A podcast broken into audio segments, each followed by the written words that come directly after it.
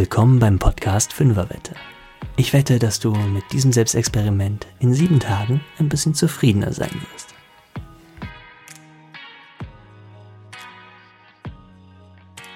Hallo Leute und willkommen zu Folge 17. In dieser Folge wird es um ein Thema gehen, das wir in unserem Alltag gerne mal beiseite schieben. Vergänglichkeit. Alles geht irgendwann vorbei. Nur wir verschließen gern mal die Augen davor, weil das echt nicht unbedingt angenehm ist, darüber nachzudenken.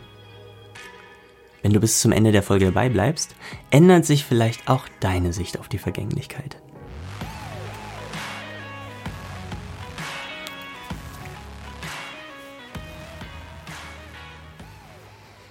Drei Wochen sind jetzt seit der letzten Folge vergangen und euer letztes Zuhörer-Selbstexperiment, dem ich mich gestellt habe, war wirklich eine Herausforderung und hat mich letztendlich auch zum Thema der heutigen Folge Vergänglichkeit geführt. Ich war durch die letzte Fünferwette gefordert, eine Woche lang jedes Gespräch so anzugehen, als wäre es für mich die letzte Gelegenheit, mit diesen Menschen zu sprechen. Das ist mir zwar nicht in jedem Alltagsgespräch gelungen, aber ich konnte mit diesem Gedanken doch in viele Gespräche gehen, gerade in die, die ich selbst auch aktiv begonnen habe. Und was soll ich sagen? So eine Haltung, das verändert so ziemlich alles. So Kleinigkeiten, über die man sich sonst gerne mal aufregen kann, die treten dann so ein bisschen in den Hintergrund und der Fokus, der liegt dann mehr darauf, wie schön es eigentlich ist, überhaupt die Gelegenheit zu haben, mit diesem Menschen zu sprechen. Ich musste dann auch unwillkürlich ganz oft so daran denken, was ich an meinem Gegenüber so schätze. Und in einigen Gesprächen, in denen das dann gepasst hat, habe ich das auch wirklich mal ausgesprochen. Ich war in diesen Gesprächen auch viel wacher dabei und mit den Gedanken nicht irgendwie woanders. Hab nicht drüber nachgedacht, was als nächstes kommt oder warum der andere jetzt mit seiner Meinung Unrecht hat und meine Meinung viel, viel richtiger ist. Nee, ich habe wirklich hingehört. Nicht nur, was der andere sagt, sondern auch, was er meint, nach meinem Empfinden hat sich das auch für den Gesprächspartner dann anders angefühlt in diesen Gesprächen. Wie eine echte Begegnung, so ein richtiger Austausch halt. Das kostet aber natürlich auch Energie und ganz viel Konzentration. Also es ist sicherlich nicht für jedes Gespräch geeignet und angezeigt, aber es ist wirklich wertvoll, das ab und zu zu tun. Ich kann euch das, nachdem ich das jetzt selbst eine Woche ausprobiert habe, wirklich nur empfehlen, das auch mal zu probieren. So in Gespräche reinzugehen, in dem Bewusstsein, dass immer ungewiss ist, wie oft wir noch die Gelegenheit haben, mit einem Menschen zu sprechen. Macht mal eure eigenen Erfahrungen damit. Manch einer von euch wird da aber jetzt vielleicht stocken. Denn wenn ihr euch vor einem Gespräch überlegt, dass das vielleicht die letzte Begegnung mit diesem Menschen sein könnte, dann löst das in euch vielleicht gerade, wenn es Gespräche mit Leuten sind, die euch sehr wichtig sind und die euch am Herzen liegen, so ein Gefühl von Schwere aus. Ich möchte heute deswegen ein bisschen tiefer in das Thema Vergänglichkeit einsteigen, um dir vielleicht ein wenig von dieser Schwere zu nehmen.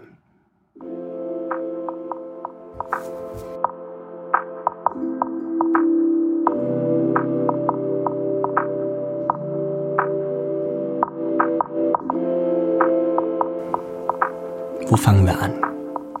Also zunächst mal es ist völlig okay, wenn du auch jemand bist, der innerlich so ein bisschen zusammenzuckt, wenn er an Vergänglichkeit und Tod und Abschied denkt. Das ist ganz normal, weil wir Menschen alle ein mehr oder weniger starkes Bedürfnis nach Beständigkeit und Sicherheit haben. Und Sterblichkeit wäre uns ja eh viel lieber als Menschen. Wir haben in der Geschichte nach dem ewigen Jungbrunnen gesucht. Wir trösten uns in Religion mit der Idee von dem Leben nach dem Tod, in einem andauernden Himmelreich oder zumindest mit der Idee von Wiedergeburt. Und in unserer modernen Welt vertuschen wir die Vergänglichkeit und das Altern mit Antifaltencremes, Gesichtsmasken und Detox-Essen. Und vielen, vielen mehr. Bloß nicht altern, bloß nicht sterben. Das ist so das Gebot in unserer Gesellschaft. So kommt's mir zumindest manchmal vor.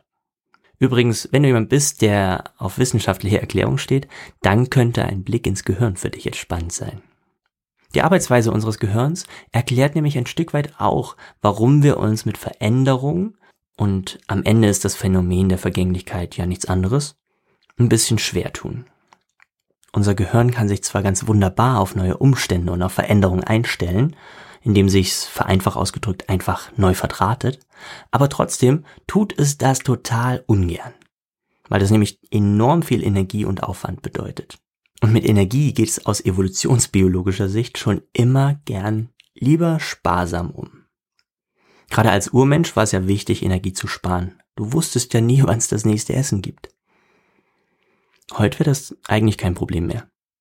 Essen gibt's im Überfluss und damit auch Energie. Nur die Evolutionsuhr tickt nun mal langsam und unser Oberstübchen hat sich noch immer nicht daran gewöhnt, dass Energiesparsamkeit jetzt eigentlich kein Thema mehr ist. Wir halten bis hierhin also fest, wenn Vergänglichkeit ein Thema ist, das dir Unbehagen bereitet, dann ist das zunächst mal völlig okay, ganz normal und du bist damit definitiv nicht allein. Was wir aber auch festhalten müssen, ist, dass Vergänglichkeit ein Fakt ist, dem wir nicht ausweichen können. So sehr wir den Blick davon auch abwenden und so sehr wir es auch nicht wahrhaben wollen. Natürlich, rein gedanklich ist uns allen schon klar, dass die Dinge sich verändern und dementsprechend auch irgendwann enden müssen. Und trotzdem verhalten wir uns unbewusst oft ganz anders. Wir tun alles, um unser Leben so zu erhalten, wie es jetzt gerade ist. Wir umzäunen unseren Besitz, damit er von anderen unberührt bleibt und da alles sicher und beständig ist. Wir versichern Dinge, die kaputt gehen könnten, damit wir sie danach auch ja erneut gleich wieder kaufen können. Und wir fotografieren mit unseren Handys alles Schöne, damit wir es konservieren können und auch die schönsten Momente irgendwie nicht so richtig vergehen. Versteh mich nicht falsch. Ich finde, an all diesen Dingen ist nichts Verwerfliches. Zumindest wenn wir es aus dem richtigen Bewusstsein und aus der richtigen Haltung heraus tun. Wenn wir eben nie ganz vergessen, dass ich mich noch so sehr dagegen stemmen kann und dass die Dinge sich doch verändern und irgendwann vergehen werden. Irgendwann ereilt es uns. Wir müssen alles, was uns lieb und teuer ist, irgendwann hinter uns lassen, auch wenn es unangenehm ist. Alles, was entsteht, vergeht. Das hat der Buddha sinngemäß schon vor 2500 Jahren gesagt. Für ihn war Vergänglichkeit auch ein ganz großes Thema. Der Geschichte nach war es sogar der Grund dafür, dass er sein luxuriöses Leben als Prinz hinter sich ließ, weil er sich einfach nicht damit zufrieden geben konnte, dass wir alle der Vergänglichkeit ausgeliefert sind und unter ihr leiden müssen. Er suchte deswegen nach einem Weg, dieses Leiden zu beenden. Und er fand einen. Ende der Geschichte vom Buddha. Aber was fand er? Lasst uns mal auf seine Suche blicken und da von vorne beginnen. Zunächst suchte der Buddha noch einen Weg, die Vergänglichkeit, das Kranksein, das Altern und den Tod, all das an sich auszumerzen. Quasi so ein bisschen wie unsere heutige Gesellschaft mit unseren lebenserhaltenden Maßnahmen, mit den Antifaltencremes und so. Wie gesagt, ganz wertfrei gesprochen. Irgendwann aber sah der Buddha ein, dass es einen solchen Weg nicht gibt dass diese Dinge, das Krankwerden, das Altern, der Tod untrennbar mit dem Leben verbunden sind. So wie die zweite Seite einer Münze. Auf der einen Seite steht das Leben und auf der anderen Seite der Tod. Erst beides zusammen macht die Münze aus. Der Buddha wollte aber an der Stelle nicht aufgeben und so suchte er weiter. Ohne Bücher, ohne Wissenschaft, nur mit durch Meditation geschärfter Konzentration und einem besonnenen Verstand. Er saß da und er beobachtete sich selbst und seine Umgebung messerscharf. Und dann ging ihm sozusagen ein Licht auf. Er kam zu dem Ergebnis, dass unser Leiden gar nicht von der Vergänglichkeit selbst kommt, sondern von unserer Einstellung dazu. Wir haben falsche Erwartungen und immer noch die leise Hoffnung, dass die Dinge sich eben doch nicht verändern. Und wenn dann etwas, das uns lieb ist, doch vergeht, dann sind wir enttäuscht und leiden. Das ist die Ursache des Leidens. Uns fehlt also die Klarsicht auf die wirklichen Mechanismen des Lebens, sagt der Buddha. Wir haften Dingen an und klammern uns an Dinge, die irgendwie und irgendwann nicht mehr sind. Das verursacht Leiden. Wenn wir akzeptieren würden, dass Vergänglichkeit ein Naturgesetz ist, das wirklich in unserem Herzen akzeptieren und bejahen würden, würde unser Leiden aufhören, so argumentiert er. Dazu gibt's eine schöne Anekdote von einem Zen-Meister. Zen ist eine spezielle Richtung des Buddhismus, die sich über die Jahrhunderte und Jahrtausende in Japan entwickelt hat.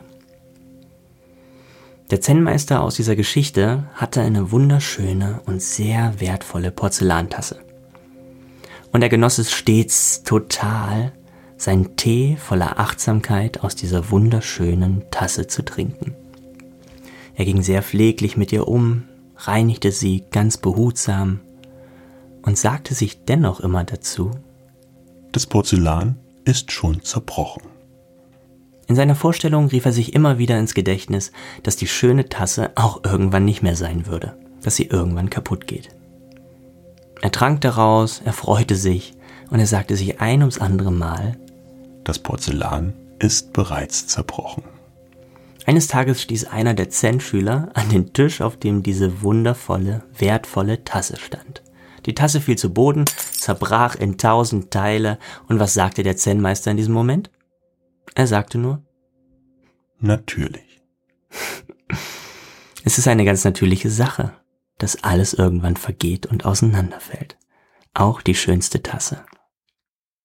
Ach ja, könnten wir doch nur wie dieser Zen-Meister sein, oder? Die Dinge genießen und auskosten und trotzdem akzeptieren, dass sie irgendwann nicht mehr sind. Das wäre doch ganz wunderbar, oder? Würde das bedeuten, dass wir nicht mehr traurig werden würden, wenn wir zum Beispiel einen geliebten Menschen verlieren, wenn er stirbt? Nee. Die Trauer ist in dem Fall eine ganz gesunde und kausale Reaktion.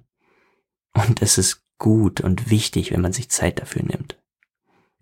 Aber die Akzeptanz, dass Vergänglichkeit und Tod wirklich ein elementarer Bestandteil des Lebens sind, die hilft enorm, wenn es darum geht, die Trauer auch wieder hinter sich zu lassen irgendwann, sich dem Leben wieder zuzuwenden und weiterzumachen. Und das sage ich jetzt nicht nur so, das sage ich, weil ich diese wertvolle Erfahrung schon gemacht habe.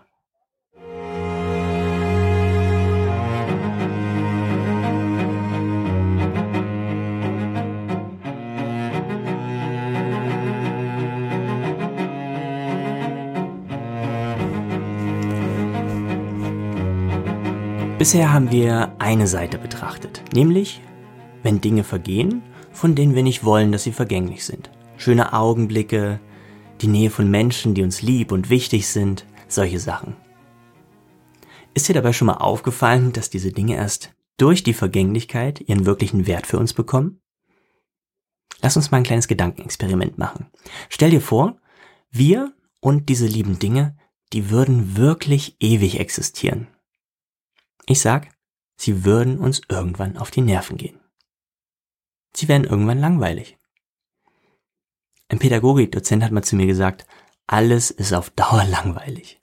Und er hat recht. Stell dir vor, eine Million Jahre und noch mehr in der gleichen Wohnung mit täglich den gleichen Lieblingsessen. Eine Million Jahre und mehr im gleichen Beruf ohne Aussicht auf die Rente. Das wäre auf einmal alles gar nicht mehr so prickelnd wenn du dich da jetzt wirklich mal hineinversetzt, oder? Die Dinge bekommen ihren Wert dadurch, dass sie eben vergehen und nicht unendlich für uns verfügbar sind. Das ist es, was sie kostbar macht. Und das gibt uns die Gelegenheit, dankbar für sie zu sein. Wir müssen sie dann aber eben auch wirklich genießen, solange wir sie noch haben. Das ist unsere große Aufgabe. Vergänglichkeit hat noch eine weitere positive Seite. Das Gute ist auch, dass Vergänglichkeit alle Phänomene betrifft und das heißt auch die Phänomene, von denen wir ganz froh sind, dass sie vorbeigehen. Sei es eine Prüfung, eine Operation oder Durchfall. Ich bin sicher, du könntest diese Liste spontan noch deutlich erweitern. Dinge, bei denen du froh bist, dass sie vergänglich sind und dass sie vorübergehen. Ein Hoch also auf die Vergänglichkeit, oder? Alle schlechten Dinge vergehen und in 100 Jahren ist von den Dingen, die dich heute ärgern und nerven, nichts mehr, was dich da noch auf die Palme bringen würde. Allein schon, weil du dann auch nicht mehr bist und dich über nichts mehr ärgern musst. Klingt banal, oder? Aber für mich relativiert dieser Gedanke oft ganz viel. Fassen wir kurz zusammen. Die schönen Dinge vergehen, aber erst dadurch bekommen sie ihren wirklichen Wert für uns. Die schlechten Dinge vergehen und das ist ein Grund zur Freude. Die Bilanz der Vergänglichkeit ist doch jetzt schon mal gar nicht schlecht, oder?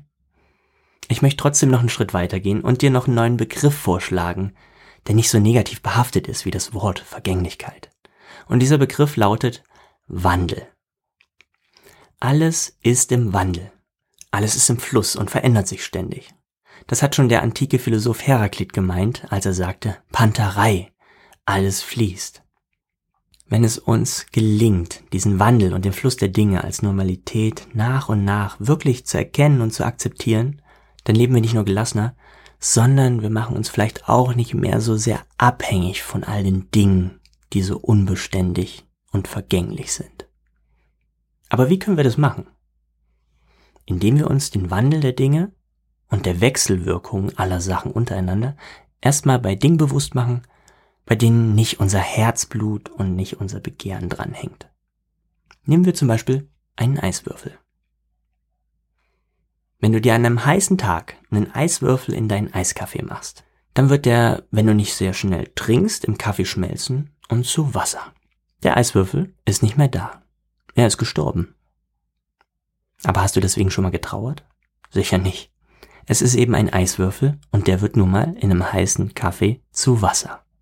Deswegen hört er ja nicht auf zu sein. Er hat sich im Grunde nur gewandelt. Verwandelt. Nächstes Beispiel. Diesmal aus dem Garten. Nehmen wir mal so eine dicke, fette Raupe. Eine, die vielleicht in deinem Gemüsebeet sitzt und ganz genussvoll an den Blättern deiner Tomatenpflanze knabbert. Irgendwann verpuppt sich die Raupe. Damit hört die Raupe auf, Raupe zu sein. Sie verwandelt sich, erst in eine Puppe und dann in einen schönen Schmetterling. Wir könnten im Moment des Verpuppens auch sagen, dass die Raupe stirbt, weil sie als Raupe nicht mehr erkennbar ist. Aber das ist nur unsere engstirnige Sicht der Dinge und ein Problem, das sich durch unsere Sprache ergibt.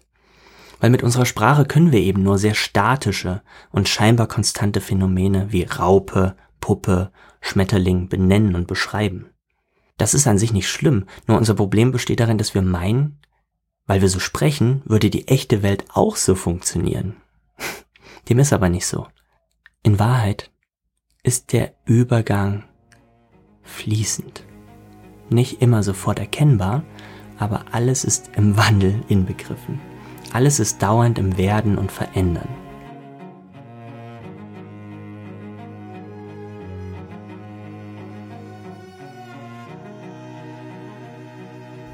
Also ich lade dich ein, deine Umgebung so mal zu betrachten. Nicht mit dem Alltagsblick, sondern mal tief zu schauen, wie es der vietnamesische Zen-Meister Thich nennt.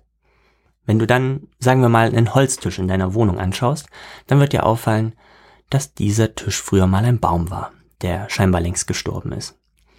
Und der wiederum war mal ein Same, der ja auch schon längst gestorben ist dieser Same, der wurde nur durch Wasser, durch Nährstoff aus dem Boden, durch Sonnenlicht zu einem echten Baum.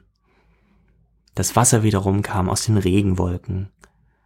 Die sind wiederum entstanden, weil die Sonne aufs Meer schien und Wasser verdunstet ist und in den Himmel aufstieg. Außerdem musste, damit aus dem Baum ein Tisch werden konnte, auch erstmal ein Designer und Ingenieur da sein, der die Idee für diesen speziellen Tisch hatte. Vielleicht noch ein Tischler, der die Fähigkeit hatte, das Holz auch zu bearbeiten. Und irgendjemand, der den Tischler dafür auch noch angestellt hat und bezahlt. Puh, diese Kette könnten wir jetzt echt endlos fortsetzen. Da wird erstmal deutlich, wie verwoben alles ist und dass alles aufeinander Einfluss nimmt und sich ständig wandelt. Das Spielchen haben wir jetzt nur mit einem Tisch gemacht. Viel Spaß beim Selbstnachdenken über die anderen Dinge in deinem Haushalt. Das ist quasi Hausaufgabe. Da fällt mir ein, hast du schon mal den Spruch gehört, du bist, was du isst? Das bekommt auch jetzt eine ganz neue Bedeutung, oder? Im Grunde sind wir Menschen nichts als ein bisschen Erbinformation, die wir von unseren Eltern mitbekommen haben und dann ganz viel Nahrung, die Baustoff für unseren Körper ist. Ich könnte also überspitzt auch behaupten, dass du eine ziemlich gut gelungene, verwandelte Form von Kartoffeln, Tomaten, Möhren und wenn du kein Vegetarier oder Veganer bist, dann auch von Schweinefleisch, Rindfleisch, Milch, Eiern und, und, und bist. Ohne all das gäbe es dich nicht in dieser Form. All das ist vor dir gestorben und macht dich jetzt aus. Und irgendwann, wenn du nicht mehr über diese schöne Erde wandelst, dann wirst auch du nicht verloren gegangen sein, sondern längst weitergezogen in diesem großen, sagenhaften Kreislauf von allen Dingen. Dein Körper ist ein Nährboden für neue Phänomene, vielleicht für Bäume oder Pflanzen oder so. Und auch das, was dich als Mensch ausgemacht hat, deine Werte, deine Ratschläge und die Freude, die du anderen vielleicht bereitet hast, die wird andere Menschen ein Stück weit beeinflusst haben. Und in ihnen und dieser Beeinflussung lebst du in gewandelter Form ein Stückchen weiter. Wir sind Teil des großen Kreislaufs der Natur. Wir sind nichts Besseres Wir sind nichts Besonderes. Wir sind Teil des Ganzen. Und das ist etwas Gutes, wirklich. Denn dadurch gehen wir auch nicht verloren.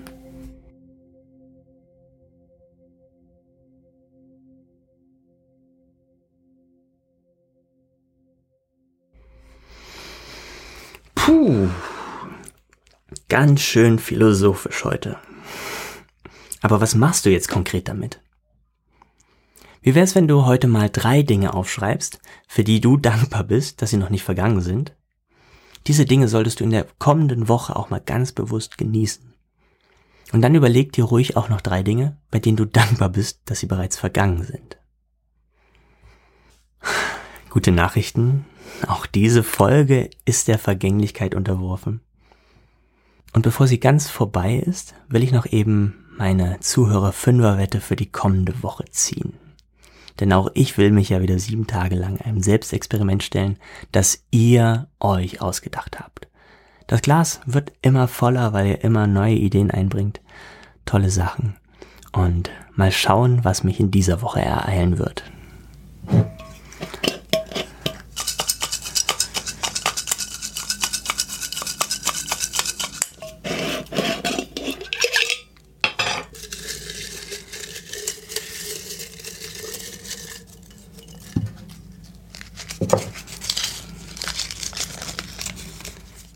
So. Ah ja, wunderbar. Achte eine Woche lang bewusst auf eine gute Körperhaltung. uh, ganz was anderes, sehr schön. Ja, ich bin sicher, das wird mir gut tun. Gibt mir auch die Gelegenheit, mich nochmal mit dem Thema zu befassen und ich bin gespannt, was für Erkenntnisse ich daraus ziehe. Vielen Dank für diese Fünferwette. Übrigens, wenn du gleich Lust hast mitzumachen, dann sehr gerne. Wenn du bis hierhin zugehört hast, dann kann ich dir jetzt noch von einer coolen Sache berichten zum Abschluss, die sich ergeben hat, weil ein guter Freund von mir auf mich zukam. Der hat mich nämlich dazu eingeladen, an einem Achtsamkeitsbuch und Tagesplaner mitzuwirken. Und genau der ist jetzt erschienen. Für einen schmalen Taler bekommst du da die Gelegenheit, ein bisschen bewusster in deine Tage und Wochen zu gehen, Dinge, die dir wirklich wichtig sind, mehr zu genießen und dankbar für sie zu sein, und du bekommst auch einige Anreize und kleine Aufgaben im Stil von Fünferwette. Die gibt's obendrein auch in dem Buch. Wenn du dir das mal anschauen magst, dann findest du den Link dazu in den Show Notes zu dieser Podcast-Folge.